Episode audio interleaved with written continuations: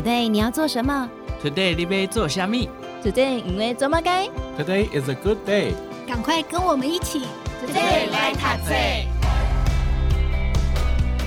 Hello，大家好，欢迎收听《Today 来读册》，我是笑鱼。好，我们从小就接受各种教育，但你有没有觉得很奇怪呢？为什么明明都是上同一堂课，诶，我也很认真，他也很认真，但考试出来的成绩就是不一样？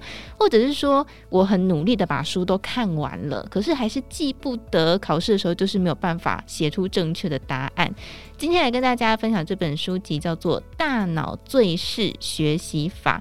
呃，这是一本呢，你会庆幸考试前有看过的书。如果不需要考试的朋友，我觉得看这本书呢也会很有收获。你会发现自己学习的方式。我想这本书应该是出得太晚了，不然我应该可以上哈佛。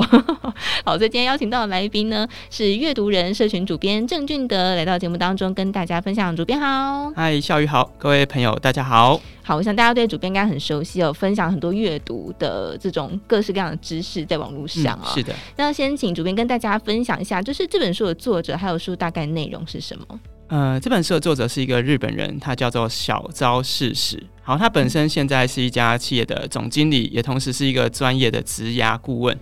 好，那我在看他背景的时候，发现哇，他是在二十三岁的时候创业哦，所以他创业时间算蛮早的。而他自己说到，他在从事业务工作时，他为了过往可能要把东西卖出去，其实很烦恼。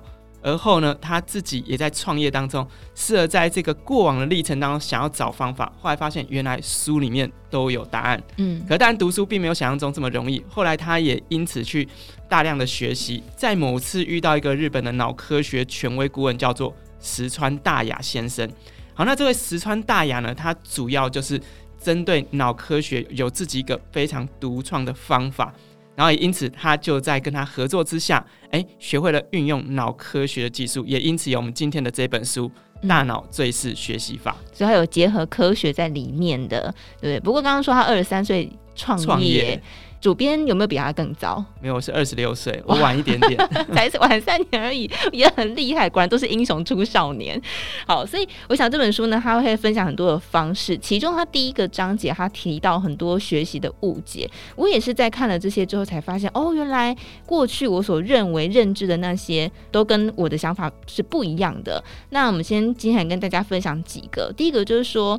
为什么有一些人的记忆力就是特别好？其实我也很好奇，主编，嗯，您读了这么多书，你都会记得吗？我先讲不会，可是我会大致上有一个雏形，大致上能够讲它的一个框架或某部分的方法。可要我把它一字一句完全不漏掉的，其实真的很难。因为我没有要考试，但是书看完之后，你可以讲出它大概的轮廓，大概轮廓框架。然后，如果当中有一些比较让我印象深刻的故事，那我就可以用我自己的方式重新讲述，不会跟那个字一模一样。可是，我可以用换句话说，或一个大概轮廓去讲述同样的故事内容。你这个能力是不是延伸到讲电影，其实也是可以的？对，其实也是。我觉得其实我们过往可能在学校时期要求更多太多标准答案，嗯，那个无论填空啊、选择或所有一切都必须要按着一模一样的字句去排列，嗯，可是也延伸这样的框架会让很多人就认为自己呃没办法学习或没办法阅读，因为自己记不住，嗯，可其实我觉得学习真的不是要来记住的。学习是未来使用的，使用才是学习最大的一个目标。只是因为要考试的关系，它必须要有标准答案。对，但学习本质不是这样子的。所以为什么记忆力这件事情，有些人好像比较会记东西，有些人好像啊，我就觉得自己很健忘。嗯，其实，在这一块啊，我自己后来也针对脑科学去了解研究，发现哦，原来记忆真的有方法，不是我们大家所想哦，就是把东西拿起来看一看就学会。的确，有些人有这天赋，这个比例非常非常低。我自己有认识几位这类神人的朋友，嗯，我们通常称这种人叫学霸，对，就啊，他真的不用花太多时间看了就能够搞懂。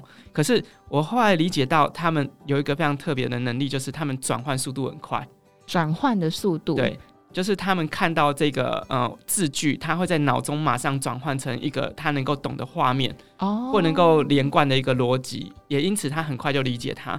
而我们多数人在看，无论是过往的英文单字，或者延伸背一个课文，我们都是一个字一个字的背，对，所以因此背得很辛苦。而那些学霸们，或者对于记忆力很会善用的人，他们在背那个文章的时候，他们不是背一个一个字，他是背整段的画面，有场景、有画面、有句子、有声音，甚至他脑中会有那些，无论是可能行云流水啊，或者延伸那个场景当中出现的人物，都在他大脑当中会出现。哦，所以他对他来说，那些字不是字，是一个画面感。对，所以他们很快可以跟自己过去的经验，或是让自己更印象深刻的方式去做记忆。对，其实也延伸在这本书有提到，我们待会谈的一些方法，其实就是这些学霸们在用的，只是他们可能与生俱来，或在他的原生家庭环境当中，就给了他这样的学习性刺激。嗯，所以他就可以很快的去记忆、熟记、学习。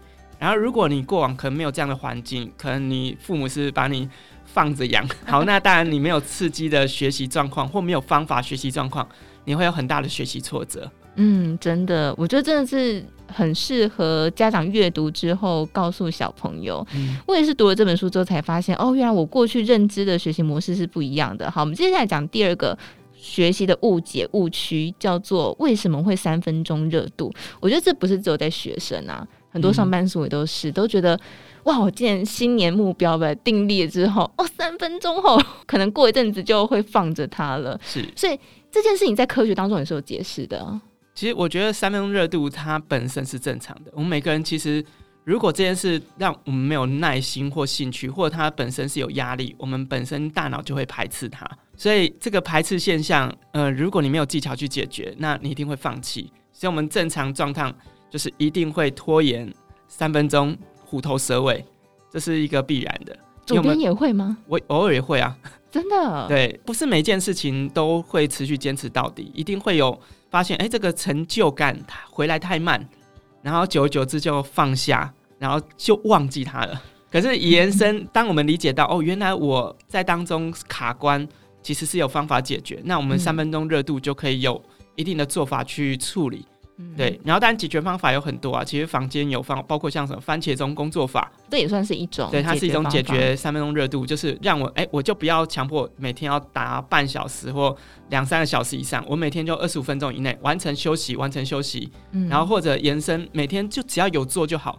有一本书叫《原子习惯》，哎，他就提倡这个两分钟原则，就每天至少做两分钟啊，做完就算了，有做就好。因为习惯的持续，它是一种频率性的发生，不是说你要做多长的时间才叫养成习惯。嗯，我觉得这是起步的那瞬间是最困难的。对。然后，但是只要过了起步那一瞬间之后，你就会发现，哦，是很可以继续持续下去的。是，所以这是有方法可以解决的。哈，所以我们每一个人都是三分钟热度，就让大家解决一些心里面的焦虑，因为大家都很焦虑，说怎么办？我怎么这么没有坚持力呢？其实这是有方法可以解决的。刚刚主编也提到几个。好，那另外一个学习的误解呢，就是。我们有一些学习障碍，嗯，那这个作者他提了什么样的这个学习障碍呢？哦，他学习障碍包括可能语言上的不通，或者觉得这个是越级的打怪，或延伸没有范本。其实这个跟三分钟热度也有很大的关联性，嗯，因为包括哎，我没办法理解他，然后也延伸这个题目太难，所以因此我就会三分钟热度放弃，就觉得哎，一开始想应该很简单，我应该做得到。就像报名健身房，然后去了才发现，哇，每天舟车劳顿，然后延伸又大汗淋漓，回家还要洗澡，好麻烦哦。对，所以前面可能坚持一下下，后面就真的就放着烂。嗯，所以其实这个，我觉得我们的学习障碍有时候的确是我们没有方法，或者延伸我们在这一块没有人跟着我们一起做。我其实我觉得在学习障碍这件事，其实有两个解决办法，一个就是找到一群人。跟他们一起学，好，那一群人一起学就有动力。然后另外一个是找到对的人来帮助你教你，其实都跟人有关，嗯、就是能够找到一个对应的做法来协助，然后进而你能够跨过那个无论是动力的障碍或者技巧性的障碍。诶，跟人的连结其实是有蛮大的关系耶。是，所以过去主编，因为您过去背景是念医学工程嘛。我觉得这对一般人来说，可能也是一个相对比较难的一个科系，冷门的科系，冷门科系，但是也需要一定的知识或是智慧嘛。那过去主编您自己在求学过程当中，有遇到比方说学习的挫折吗？我觉得很多啊，就学习挫折。我小时候其实是不会念书的人，真的。就我常常，我记得我小小五以前成绩很少及格过，没办法去把那个字句拼出画面来。我在很早期，像什么以前那个除和除以，那个五除以三或三除以五，我不知道到底哪一个要放前面，哪一个放后面，然后就卡住。然后以前包括什么像种树的那个，以前计算那个几个，哎，为什么这个边要减一，那边要加一，我会卡住。对，可是后来我在某一个科目里面，哎，发现原来很多东西要转换成画面，我就能够理解它。那那个课已经是数学课了，叫鸡兔同笼。Oh. 我真的在脑中出现有鸡和兔子，哎，发现原来真的可以算出来，以这样的原理去。理解我画的课文，或者学习，会慢慢的去突破一些观点。所以你也是等于在不知不觉间突然找到了一个自己的学习的方式。对，而且其实我觉得这个真的，如果有早一点读到这类的一些学习技巧书，或者遇到贵人、一些老师，能够提早告诉我原来记忆是怎么一回事。哇，那真的很棒！我觉得其实今天能够听到这个节目的朋友，哇，真的很幸运，因为我们我们今天也会分享很多关于一些学习技巧还有方法，带孩子或大人自己都用得到。哦，我觉得大人自己可能就要先用，要先实做一下。所以其实坊间上很多各式各样的学习方法，我自己在高中时期应该也是 try 了各种不同的学习方式，写笔记啊，然后心智图啊、鱼骨图啊，你各式各样想得到的，可是我都一直觉得为什么？这个方法对 A 有用，对 B 有用，但对我没有用。然后那个影响的因素是什么？我觉得对某些人有用，对某些人没用。其实回到个人本身，除了我们待会要谈到，可能每个人的那个学习的路径不一样，有的人视觉、听觉或触觉，然后也包括你在使用这个工具过程，有没有人指导你它的一个正确应用。你有时候我们在学一个新的工具，然后我们是自己摸索，然后摸摸摸，觉得这好像对，又好像不太对，然后最后就放掉了。可是其实它如果有人在前面指导你，或者你能够透过这工具与人讨论，好，那你就会比较知道哦，这个工具的应用，也包括在与人分享过程，你会对这工具的使用有更大的成就感。那个的差距在哪里呢？呃，我举像呃学生最常用一个工具叫康莱尔笔记法。好，康莱尔笔记法，我简单跟所有听众大致上想象一个画面，就一张 A 四纸，然后上面一条直杠，就假设我们从中间画一条直线，然后最下面画一条横线，就有点像反的 T 字形。嗯，好，那这个 T 字形呢，在左半边通常会写下，哎、欸，我这次学习的，我先讲右半边好，因为右半边才正确。嗯、右半边会写下我这次听讲或读到的内容，做进行笔记，而这笔记过程不需要有规则。很多人想说，哎，我做笔记就是要很整齐。对，好，可是笔记一旦整齐，你自己在运作时间就会花很长，而后就很容易放弃，因为发现哦，这次画太丑，然后这个笔记本看起来不好看，然后就放弃。可是笔记本基本上是给你自己看的，不是给别人看的，所以你不需要要求完美。而且笔记它其实在这个记录过程是记重点，好，那记完右半边重点之后，那左半边那一个空白处要做什么呢？好，请写下关键字。就针对我右半边所记录的重点之后，我再筛选一次做关键字的整理。那最下部分则是写下关于这次的学习心得或反思。好，那当你完成这样的一个基本的一个康莱尔笔记法之后，哎、其实这个康莱尔笔记法就是与你有关，而且你能够使用。后续你要背诵、你要记忆或者延伸与人分享。康莱尔笔记法拿出来就可以很快的，只要看左半边，你就能够略讲出里面的内容和框架了。因为你已经讲出整理过那个关键字了。对，没有错。嗯嗯，其实这样听起来会觉得好像好像我就会了，可是实际应用上会有一些落差，对不对？是。如果有人跟着你一起做，然后也延伸有一个讨论，你会发现哦，原来。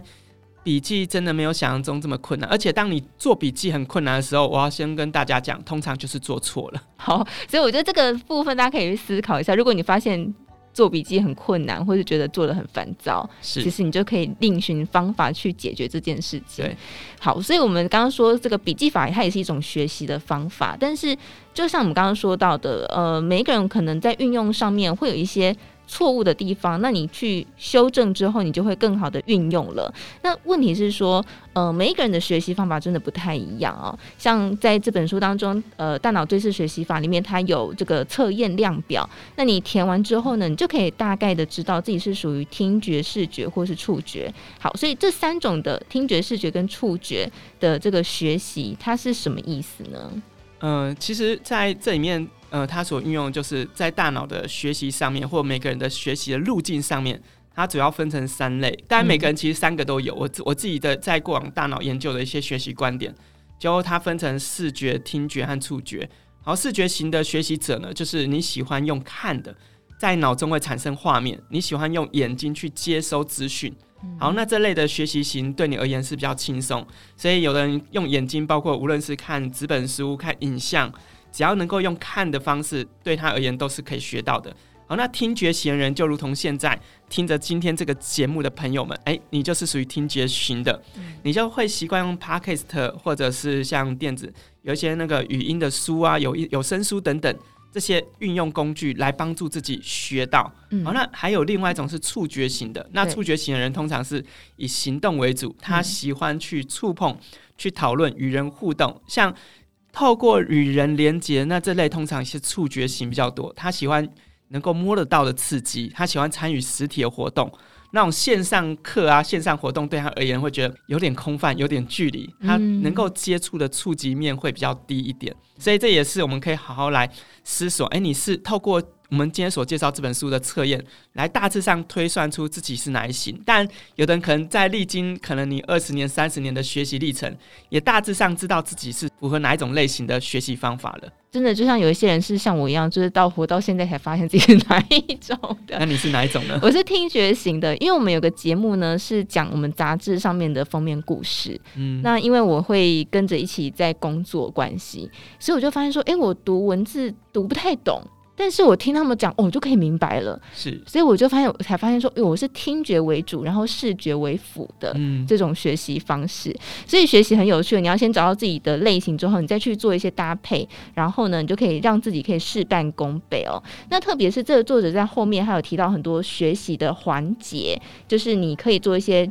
呃，先前的准备哦，那这个学前准备我觉得很有趣。我们先请主编跟大家分享一下学习有什么环节，然后为什么他这个叫做学前的准备呢？好，他把学习的流程它分成第一个学前准备，然后第二个环节是在如何创造学习后的最大效果。当然，这可能需要搭配一些工具或方法。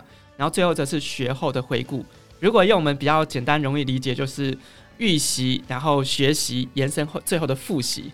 就是我们过往的学习历程，而如果你是运用这样历程，其实，在无论是在学生或者延伸我们自己，在无论参与某个学习性的课程活动，它是都有效的。其实为什么要先预习呢？我们称为学前准备，因为你能够先有一个先备知识，先了解到这当中的框架，也包括你能够更早清楚知道你什么地方不懂。好，那当你知道你什么地方不懂的过程，好，那进入到学习的历程，学习中的时候，你就能够把你耳朵打开，眼睛放亮，知道当老师说到这里地方的时候，我会注意的听，或者延伸我懂得举手问。我觉得我们现在的孩子有另外一个困扰，就是他没有太多时间预习，对，而后变成在学习历程，老师讲的时候好像都懂，可是好像也都不懂，因为自己并没有先做学前的预备，回家在做复习的时候，其实要花更多力气。然后延伸或者复习，又发现自己不懂，隔天老师又教新的进度，已经来不及了。对，所以这也是我们可以或许做家长的，可以带孩子在每天学习前，可以先偷跑，我们称叫偷跑学习啊。老师还没教，我们先偷学。那可是，在偷学过程不懂就先圈起来，不用马上搞懂，只要上课注意听，这样就够了。其实，我就过去的教育当中比较少提到为什么我们要学习这件事情。是，所以这个作者他其实有提到，就是老师要想办法让孩子理解学习的好处，为什么要学习？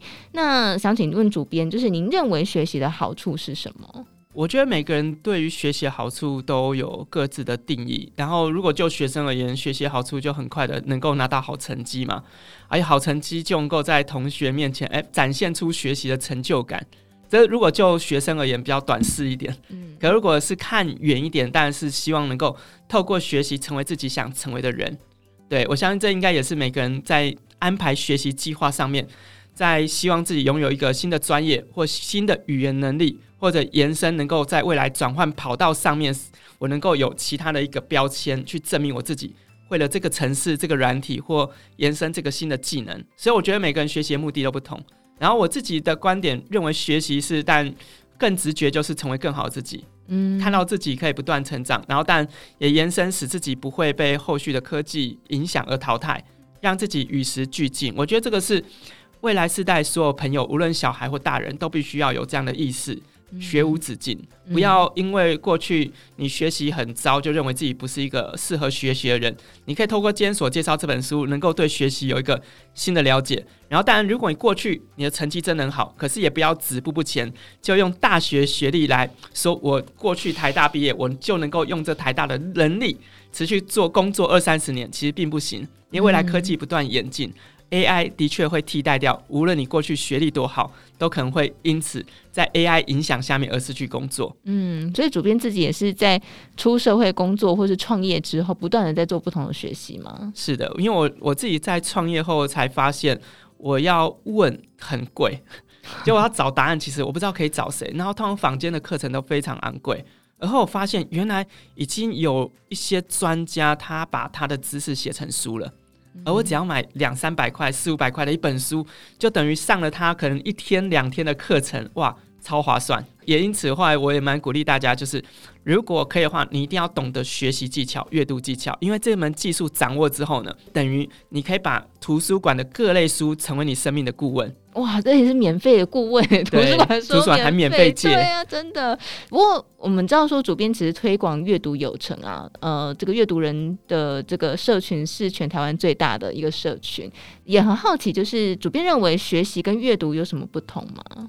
嗯、呃，我觉得学习和阅读它还是有一个不同的差别点，就学习一定要有阅读，可是阅读不一定要学习。嗯因为如果阅读都学习，那个压力也太大了，没有休闲。对，因为阅读有的就是放松，有的就轻松，有的就是要让你沉思。它可能不是要让你学到立即性的技能，因为我们提到学习，通常会是一个有技能、能够实践、有行动。可是有些阅读它不会有任何行动，它就是要让你停下来，它就是要让你呃不要做任何事，好好放松，学会拒绝。这个我觉得反而就是我们可以好好用这个角度来区别，所以不要把阅读看得太重。学习要看重，因为学习有没有标的，我们希望能够考到好成绩，拿到结果，它会刺激你往前前进。可是阅读它没有，它就很单纯的就是好好轻松。所以我知道现在有些人会标榜，希望每年能够读嗯五十本书、一百本书，我觉得有这目标很好。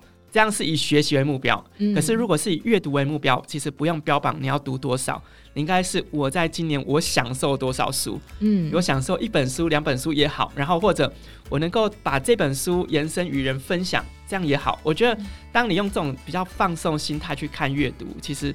那个阅读会跟你的生活有更多的连接。对，就是如果一开始就把阅读看得非常严肃啊，其实往往就会让我们觉得哦，很想逃走，对不对？就像我们刚刚前面提到那个学习障碍一样啊、哦。对，没有错。好，所以今天跟大家分享这个大脑最适学习法呢，我们今天跟大家分享了就是有视觉、听觉跟触觉的一个学习的模式，大家可以去找出你自己。或是去想一想你自己是属于哪一个类型，然后来帮助自己可以更好的学习。当然，刚刚我们主编也特别跟大家分享阅读跟学习的不同，就分享给大家了。好，那么今天来跟大家分享这本书籍《大脑最适学习法》，也再次感谢我们阅读人社群主编郑俊德主编来到节目当中跟大家分享，谢谢主编。好，谢谢孝瑜，谢谢大家。